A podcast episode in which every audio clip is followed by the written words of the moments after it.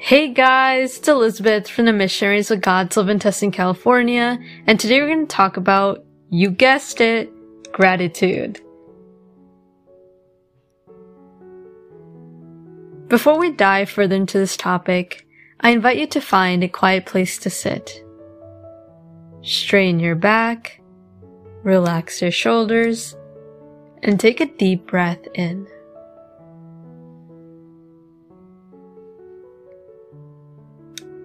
Invite the Holy Spirit to come to you. Holy Spirit, please descend upon me. I do not deserve you, but I need you. Please help me with any of my struggles. And I give thanks to you, especially on this day, for everything you have given me. Happy Thanksgiving, everyone! And today we're going to talk about gratitude, which I think is absolutely a wonderful thing. Around the holidays, we want to give people materialistic gifts, like a new pair of socks, a new outfit, a new shirt, new jeans, or gift cards or toys. There's so many things that we want to give each other during the holidays. But one thing that is absolutely free and very powerful is giving thanks. I feel like nowadays we rarely give thanks to each other. Like we're just so busy about going to this one place, then the other place, and then to the next one, or going to one event to the other event, or having to do this one assignment and then having to go to another thing and another plan and see these other people and other family members, like you name it. We are extremely booked and busy. And we don't give ourselves the time to stop, to pause in our lives and to give thanks to God, to give thanks to the people God has sent us, to give thanks to the wonderful blessings that He has given us.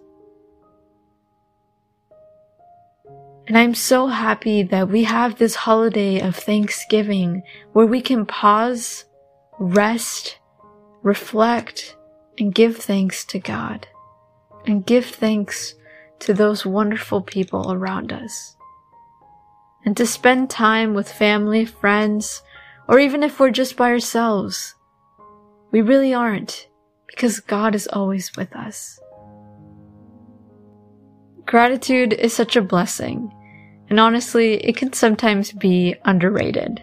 Like people don't really notice it. It's under their radar. But really, gratitude is extremely powerful.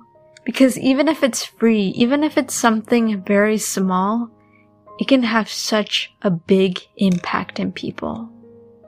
I mean, imagine somebody who is really down, is really sad, they're really frustrated with their own lives and they don't know what's going on in their life. And if a person just goes to them and says, thank you so much for being here or thank you so much for your hard work. That person's life can literally be changed. And most definitely for that day. So no, let's not think that giving thanks is just such a small thing. we should definitely push ourselves to do it on Thanksgiving, but also for the rest of our days. And another key thing is we should not only give thanks for only the positive things or services in our life. Like, yes, please let us continue doing that, but we can also give thanks for the negative things in our life.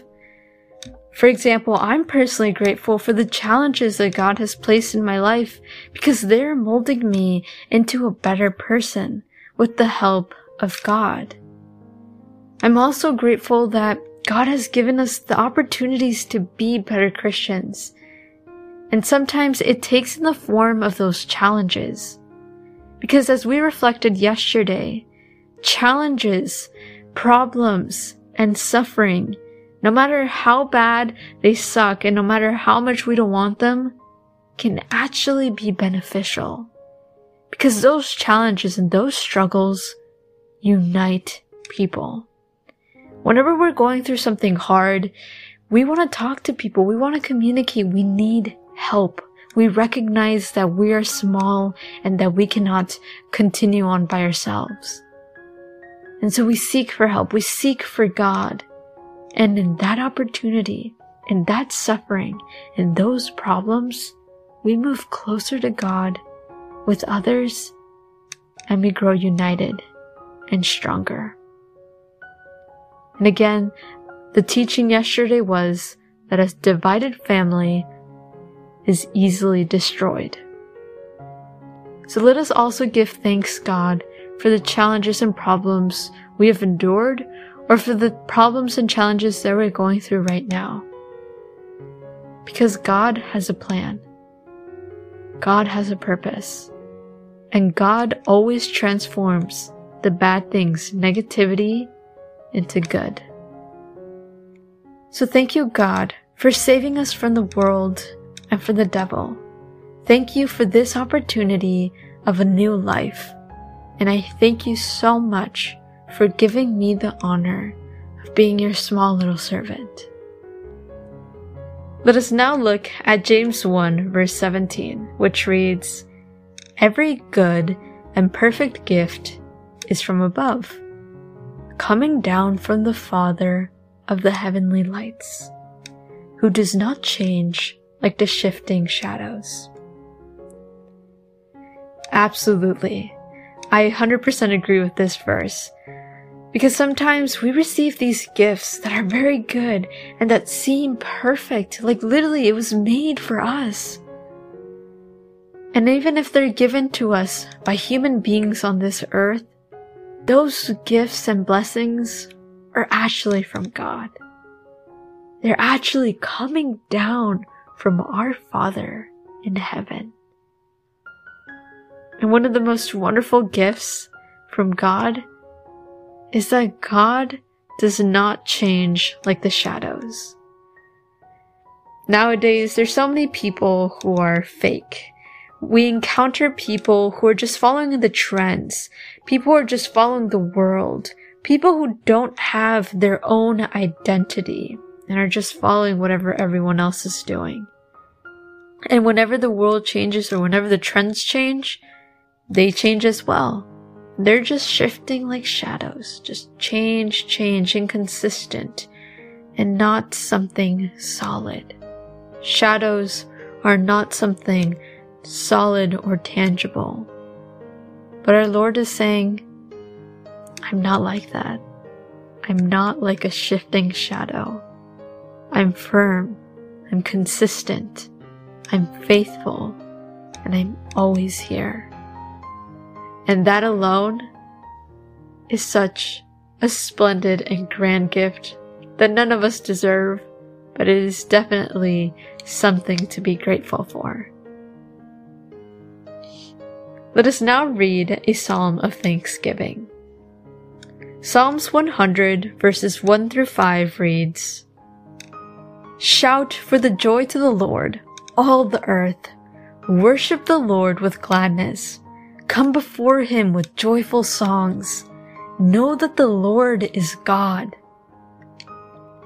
It is he who made us, and we are his. We are his people, the sheep of his pasture. Enter his gates with thanksgiving, and his courts with praise. Give thanks to him, and praise his name. For the Lord is good and his love endures forever.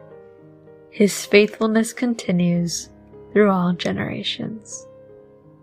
It would be so wonderful in this day that we all worship the Lord with gladness and come before him with joyful songs.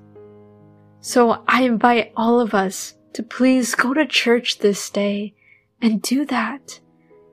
Shout for joy to God worship Him, and sing to Him. Because those are our little ways on how we can express our gratitude to God. And if you're around Southern California, I invite all of you guys to attend to our Mass at 10 a.m. this Thanksgiving at 655 South B Street at Tustin, California. Please join us. Honestly, gratitude is one of the purest ways we can pray to God. So let us all do that. So I invite you to reflect in your life and to identify things that you are grateful for. Thank God. I now invite you to continue meditating on this topic and tell God, Speak to me, O Lord, for your servant is listening.